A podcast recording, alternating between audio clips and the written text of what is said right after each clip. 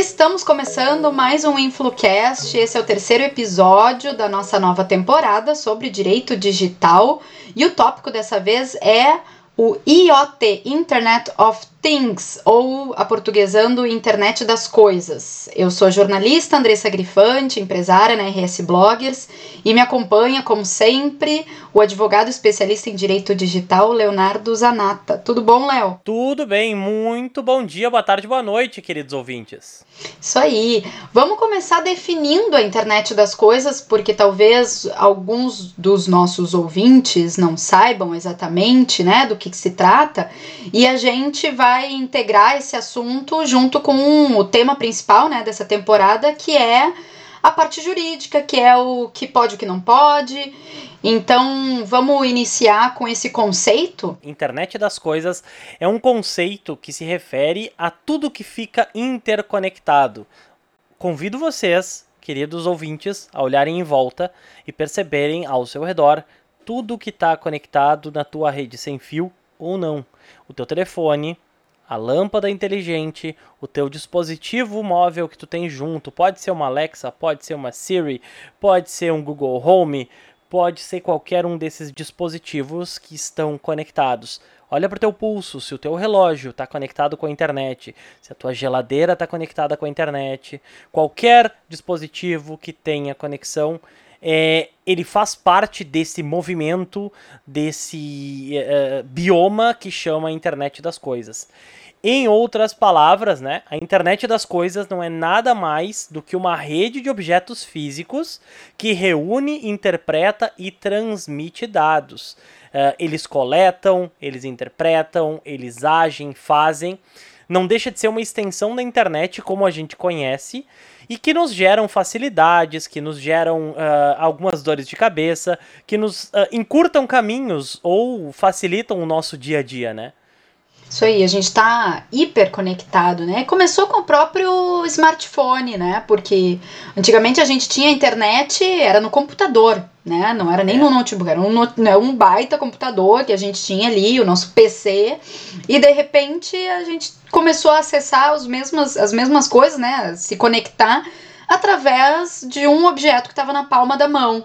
E agora a gente entra no carro e também tá ali uh, tudo conectado. E agora a gente entra em casa e a gente veste, né, um, alguma, algum objeto que pode ser, sei lá, o relógio, o óculos, né? A gente tem esses itens de, de decoração, né, objetos de casa, Exato. mas pode ser um objeto de mobilidade, como um carro, pode ser uma máquina de lavar, uma geladeira. Enfim, a gente tem tudo conectado. E Os muita patinetes gente. elétricos, né? Que foram é... uma febre o ano passado. Exatamente. E, enfim, a gente pode ficar aqui citando várias coisas, né? Algumas a gente nem percebe muito, a gente nem para para pensar, né? Que quantas coisas dentro da nossa casa tá, estão conectadas. E a gente ainda tem essa ideia, assim, de eh, pensar que isso é algo do futuro, né? Quando se fala é. em internet das coisas, muita gente pensa, ah, é lá, né? Daqui a alguns anos tudo, tudo vai estar tá conectado, mas a gente já tem muita coisa conectada atualmente. E a gente já precisa prestar atenção nisso, inclusive com a questão de segurança, né? Nossa, eu acho que esse é um dos principais pontos. Andressa, se tu é contemporânea minha, tu vai lembrar dos Jetsons. Ah, sim, Todo mundo, eu sim. acho que conhece os Jetsons, principalmente nossos ouvintes, são todos mais ou menos a mesma faixa etária. Sim. Os Jetsons são o melhor exemplo da internet das coisas, uh, só que uhum. numa visão distópica daquela época, né, da, do, do Hanna-Barbera, que era a, a ideia de que teríamos objetos em casa que fariam todas as ações para nós, né? A gente já tinha aquela visão, só que talvez aquela visão era um futuro, uma, uma questão de visão futurista distópica. As uhum. coisas aconteceram daquele jeito, mas um pouquinho diferente. Hoje, aqui em casa, interconectado, para citar um exemplo, eu tenho as lâmpadas de casa, eu tenho o, as assistentes virtuais espalhadas pela casa e escondidas. Então, em qualquer, basicamente qualquer cômodo do, do apartamento que eu fale, eu posso dar um comando, posso mandar reproduzir uma música, posso anotar uma coisa na lista de compras. Eu lembrei uhum. que eu uhum. preciso de pasta de dente. Alexa, adiciona pasta de dente à lista de compras e ela me ouve, coloca na lista que já cai no meu telefone, que quando é alterado já cai num e-mail, que fica em rascunho. Então, uh, são funcionalidades que são agregadas à nossa rotina, ao nosso dia a dia. E aí, bem como tu falou, um dos grandes pontos que tangem e que motivam essa nossa conversa é a questão da segurança, é a questão desses dados, dessa interpretação de dados, tá? Para dar um uhum. exemplo, Uh, tem muitas lojas que tem um, um totem lá que chama um totem de conexão. Então tu chega ao redor daquele totem e começa a entrar notificações no teu telefone, falando de uma promoção específica, coletando informações sobre o teu padrão de compra, qual uhum. a bandeira do teu cartão de crédito para te oferecer um desconto diferenciado nisso e aquilo. E aí a gente de novo acaba tangendo, né, passando ali na mesma rua do assunto que nós tratamos lá no primeiro episódio sobre a Lei Geral de proteção de dados. E isso também foi influenciado e vai ser influenciado, né, essas mudanças todas, uhum. com, uh, com essa grande evolução que vem com a internet das coisas, né? É, eu acho que vale a gente fazer, abrir um, um espaço aqui para refletir também sobre, sobre isso, porque a gente está uh, na iminência de ter o 5G, que vai facilitar com que muitas coisas né, possam possam ser criadas, outros objetos estejam muito mais conectados, com muito mais rapidez, enfim. Mas ao mesmo tempo que a gente vai ter isso como ferramenta para utilizar, para criar aplicativos, né, novos aplicativos, novas soluções, a gente também uh, vira cada vez mais dependente da tecnologia. E aí a gente vê situações como agora recentemente do Amapá, que em função de um acidente, uma explosão, enfim, em uma das, das do, dos, não é geradores, né? Como é que eu falo? Num dos É uma central de distribuição da central, de isso.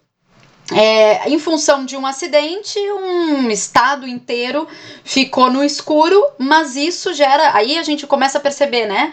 Uh, restaurantes com comidas e comidas estragadas que tiveram que colocar fora, porque sem energia elétrica não tem como manter refrigerado, uhum. né?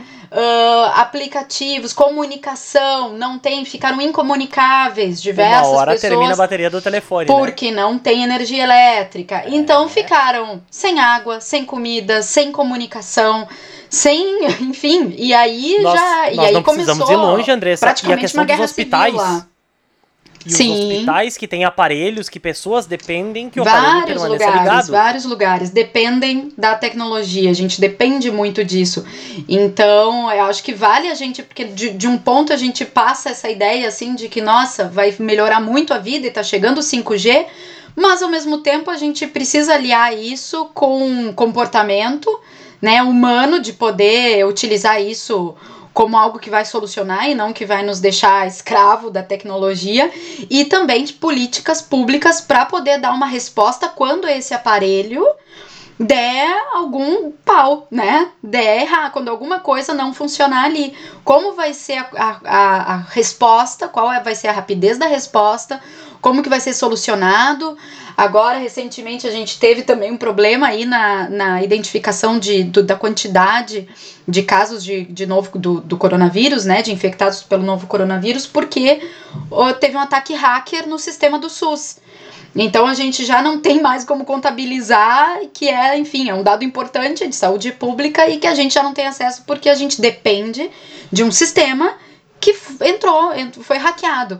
Então, eu te pergunto, Léo, como é que tu vê o, o Brasil, e pergunto para os ouvintes aí que também podem participar, dando, né, uh, enviando seus comentários e, e, comentando nas nossas redes sociais. Uh, como vocês acham que a gente vai lidar, que o Brasil vai lidar com tudo isso que vem surgindo né? Mas que é tão discrepante da nossa política pública e do comportamento que a gente tem aqui no, no país, né? E que vários lugares mal têm uma televisão. Deixa essa, essa, essa reflexão aí.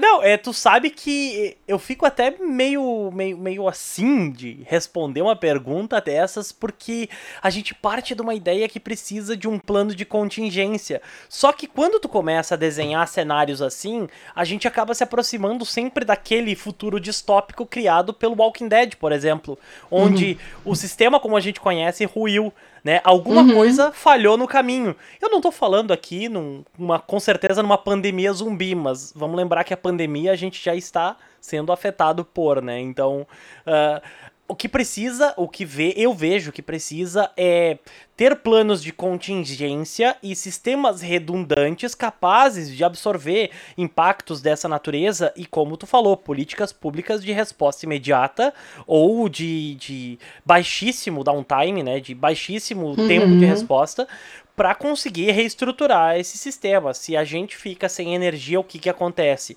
A civilização como a gente conhece, ela rui. Né? É, tem um limite de tempo que a gente pode usar combustível fóssil, por exemplo, uhum. para manter uh, uh, geradores ligados e tudo mais. Mas é uma tendência natural a ascensão das cidades inteligentes. Né? A gente está tendo cidades inteiras interligadas, tem cidades do Oriente Médio que são altíssimo nível de conexão. Dubai é uma das cidades mais tecnológicas que existe. Uhum. Então, eles têm um sistema de uh, energia, de distribuição de energia, um grid de energia, que caso uma cidade ou caso uma, uma rua, um bairro tenha algum problema, o próprio grid, esse, o próprio sistema de energia, redistribui as ligações para que aquele ambiente não seja afetado. Então tu consegue reduzir a um mínimo de pessoas impactadas para não afetar a coletividade, né? Então, uh, que nem uhum. há alguns seis ou sete anos nós tivemos um apagão de internet no Brasil. A conexão toda Sim. do Brasil vinha através de uma fibra submarina que foi rompida por, sei lá, se não, eu não, não me recordo realmente se não foi roída por tubarões, tá? Por algum motivo, uhum. enfim, atraiu atenção e eles roeram a fibra. E nós imaginamos que a logística para reestruturar uma situação dessa não é pedir pro Kleber passar um cabo daqui para lá de novo. Né? não é, não é passa, não é bota uma extensão. Então eh, nós ficamos numa, num apagão, numa internet lenta, porque não havia um plano de contingência em caso de um acidente. Então eu acho que acima de tudo, e, e, aí trazendo isso, interligando com o que tu falou da questão do 5G chegando, a gente tem com uma resposta mais rápida e uma demora inferior para a informação ir e vir, que a gente consiga talvez traçar planos de contingência quase que imediata, de respostas imediatas a situações assim. Uh, o, o caso do Amapá, por exemplo, não poderia levar metade do tempo que está levando sabe? Já Sim, deveria é um absurdo, ter né? sido né? respondido à altura, sabe? Uh, aviões com equipamentos ou com geradores já deveriam ter sido deslocados para atender, pelo menos, né, de, de imediato as uh, regiões que é mais que são mais sensíveis, né? Mas aí é de novo uma questão estrutural de políticas públicas, de formas de lidar com problemas. A gente sabe que às vezes a burocracia ela acaba sufocando a eficácia de uma solução. É, eu acho que pensar muito mais na prevenção também, né? Em prevenir que algo aconteça e cogitar essa possibilidade. Bom, a gente está colocando aqui um, enfim, um automóvel que anda sozinho sem precisar de, né, de, do humano ali como motorista. Uh, e aí, o que, que acontece quando vai faltar, né? Vai acabar a bateria no meio da rua, né? Uhum. Uh, o que que. É, é, é, vai ter sistemas de alerta antes, ele para bem antes, ele vai indo pro acostamento, ele vai, sabe? São coisinhas assim que, que tem que ser pensadas, né? Então, no momento que a gente conecta todas essas coisas, a gente começa a depender muito delas.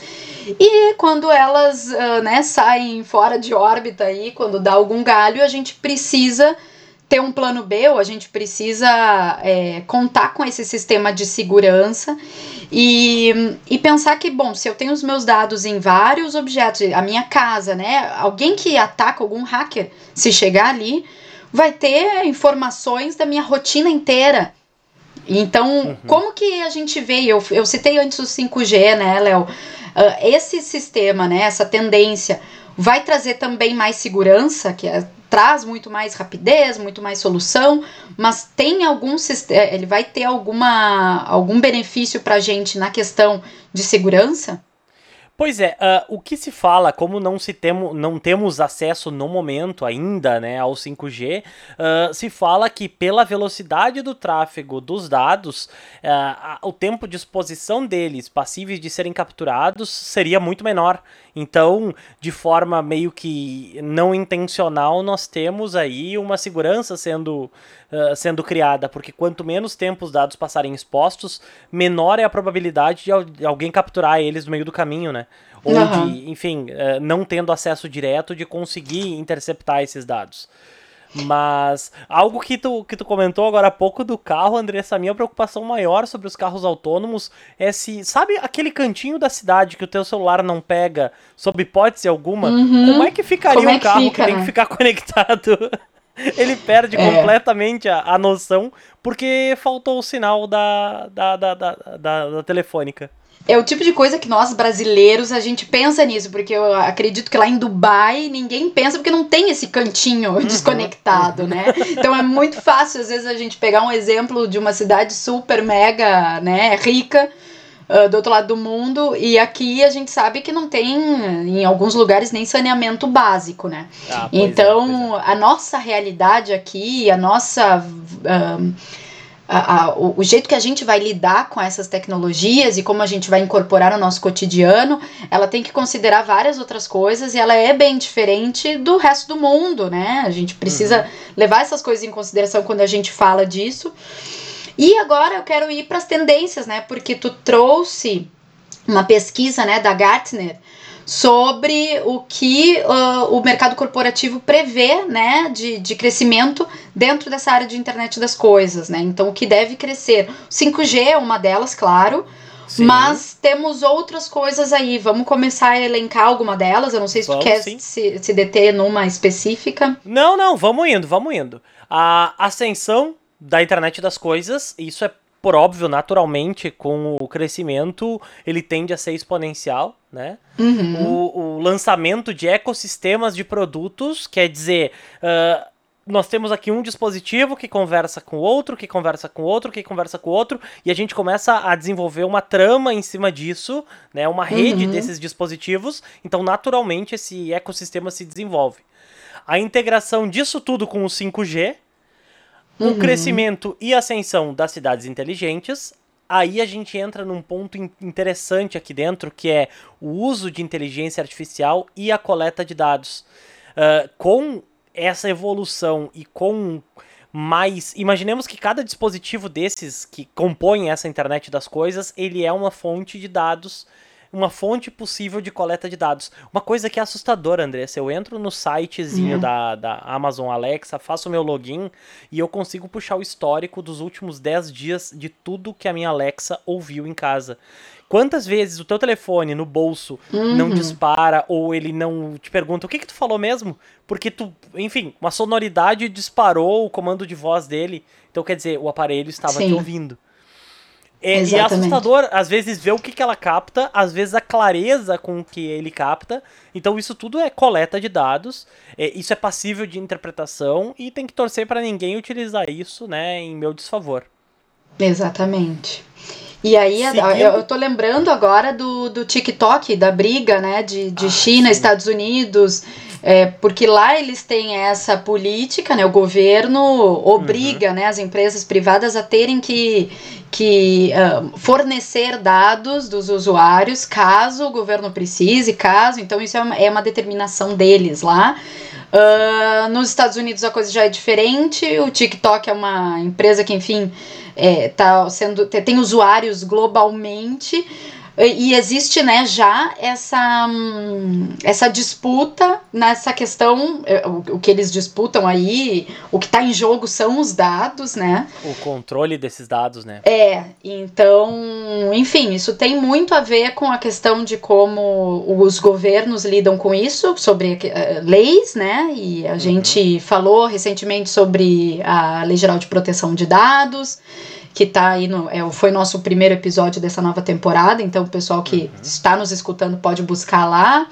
Tudo isso tem, eh, conversa, né? Conversa Sim. com as, a Lei Geral de Proteção de Dados, conversa com essa. Uh, essa questão do 5G, que vai também, uhum. e que também aí tem uma briga né, entre gigantes da, da, da China e de outros, de outros países fortes aí que tem, que tem marcas que estão avançando né, na, na produção né, dessa tecnologia que vai conseguir disponibilizar o, o 5G. Uh, vira uma briga de grandes potências, né? É, e aí a gente acaba ficando na mão, né? Do, os nossos dados, na verdade, ficam na mão dessas empresas que talvez tenham motivos escusos para utilizar os nossos dados, talvez não. Talvez realmente eles só são muito queridos e deixam a gente usar as redes sociais e os, os, aplicativos e os sistemas completamente de graça porque eles são muito benevolentes, né, para com os usuários. É, no momento que a coisa se instala no mundo e todo mundo começa a usar, tu precisa usar, né? Então uhum. é, é bem complicado, assim, porque a gente vai precisar entrar Uh, eu, para o meu trabalho, eu não tenho como uh, simplesmente optar por. Hoje, né? Eu que trabalho com comunicação, eu não posso optar por. Não, eu não quero baixar o WhatsApp. Não, uhum. não tô afim. Eu vou perder negócio, eu vou perder, né? Um contato com muita gente, eu vou perder.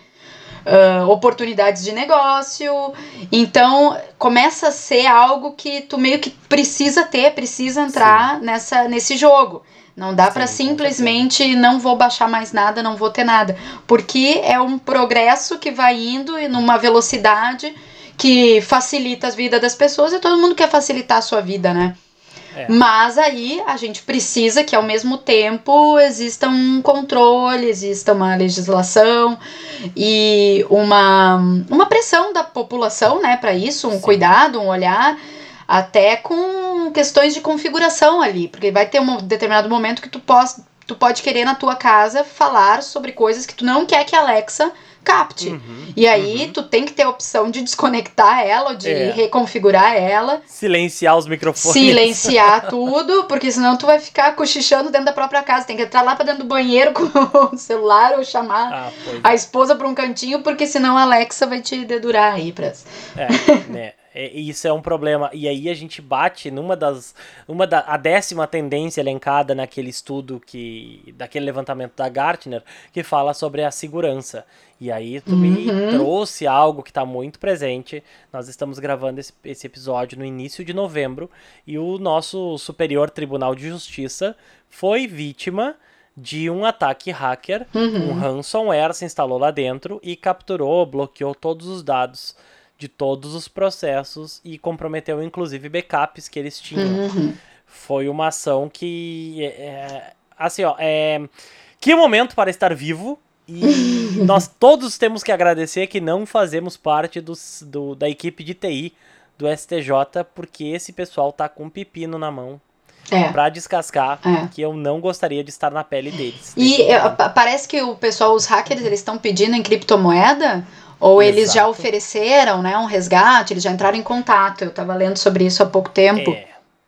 Eu não Justamente sei como é que a ficou. questão da criptomoeda é para não ter rastreamento, para tu não conseguir, uh, tu perde uma, um pouco da questão da rastreabilidade do valor, tu consegue diluir ele pela internet, e aí a gente trafega e falaria sobre blockchain, que provavelmente falaremos sobre blockchain e criptomoedas ali na frente. Sim, que, que, também é entra nessa tendência, né? Nessas tendências e que tem e tem tudo a ver, porque no momento que tu a gente conecta tudo, uh, vai chegar um momento que a gente não vai mais imprimir papel, moeda, né? A gente vai vai ter tudo, os pagamentos que já são online, né? Muitos. A gente já, já atualmente anda muito mais com cartão ou com aplicativos do que o dinheiro né, em si. Uhum. Uh, mas com blockchain e as criptomoedas, essa, essa realidade vai, vai ser cada vez mais presente, né? Serão créditos descontados do teu CPF. Exatamente. Ao maior estilo Black Mirror. É, é.